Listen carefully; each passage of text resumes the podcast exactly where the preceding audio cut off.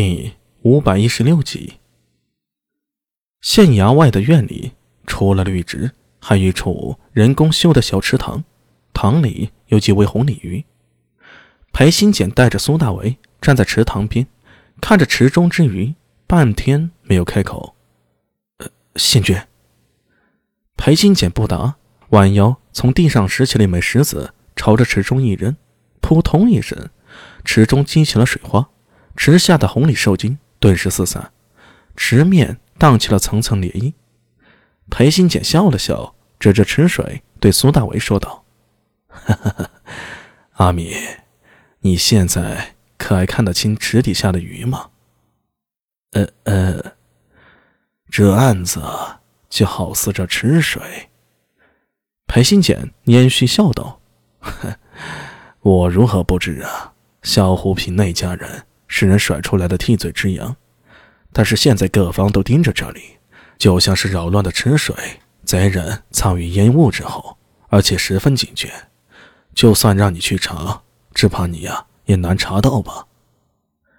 苏大为不由得为之沉默了，他不得不承认，县君说的很有道理。现在以此结案，对上有个交代，也将孩子找回来了，对外嘛。则可以迷惑真正的贼人。待到池水平静下来，真凶嘛就该浮出水面了。苏大为听了，不由得心里一震：水至清则无鱼，人至察则无友。你这胡说什么呢？和我说的完全是相反的意思。不，水至清则无鱼，呃，殊途同归，殊途同归呀。裴新简摸着胡须，细细品味道。人至察则无友，这两句话倒是有些意味啊，值得反复揣摩。说着，他又抬头扫了苏大为一眼：“你若能像自己说的这两句就好了。”“呃呃，啥？”“我侄女与陈敏关系不睦，不过也不要只看到陈敏的坏处，也要看到她的好处。就像今天，从发现线索到对比笔记。”锁定疑犯，上门拿人，陈敏只用了一个时辰，可见他的脑子虽不及你灵活，但做事儿还是很有手腕和能力的。若能用好，也是一口好刀啊。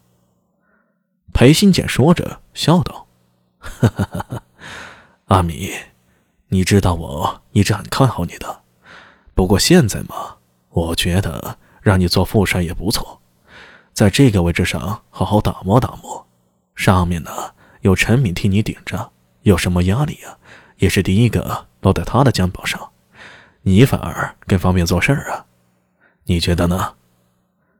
县君全权栽培之意，阿弥心里知道。苏大伟向他郑重抱拳。那也因为你是人才，是个可造之才。裴新姐目光深深落在他的脸上。我在这长安县里大概待了几年了，大概还待个几年。等我走的时候，你若愿意啊，可以随我一起赴任，帮我做副手。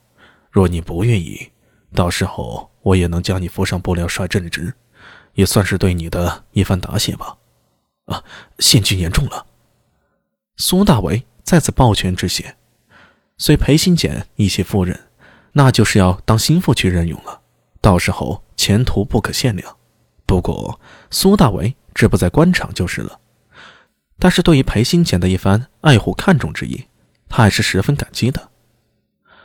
好了，这案子就这样吧。你待风平浪静之后，可以在暗中继续调查。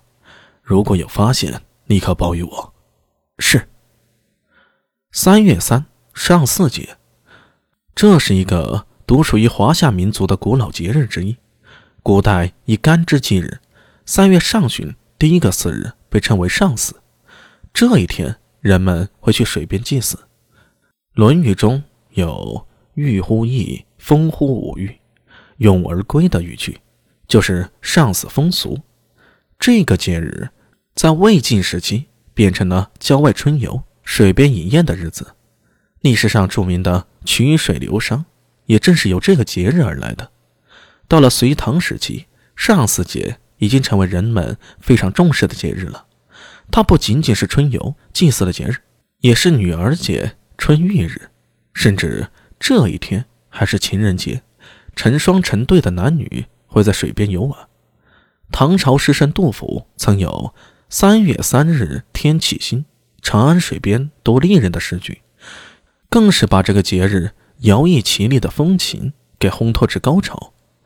长安的河水边，年轻的男女在浪漫的相会，折柳采花，吟唱而应和。苏大为将目光缓缓收回，摇了摇头。虽然一大早就吃了满满的狗粮，感受来自于大唐对他这个单身狗一万点的暴击，但他拥有的一颗强大的内心丝毫不为所动，或者说，他现在的兴趣完全在眼前这个人身上。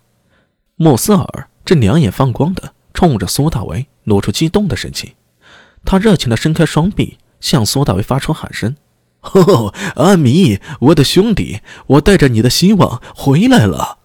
哎，少来，怎么比预定的晚一个月？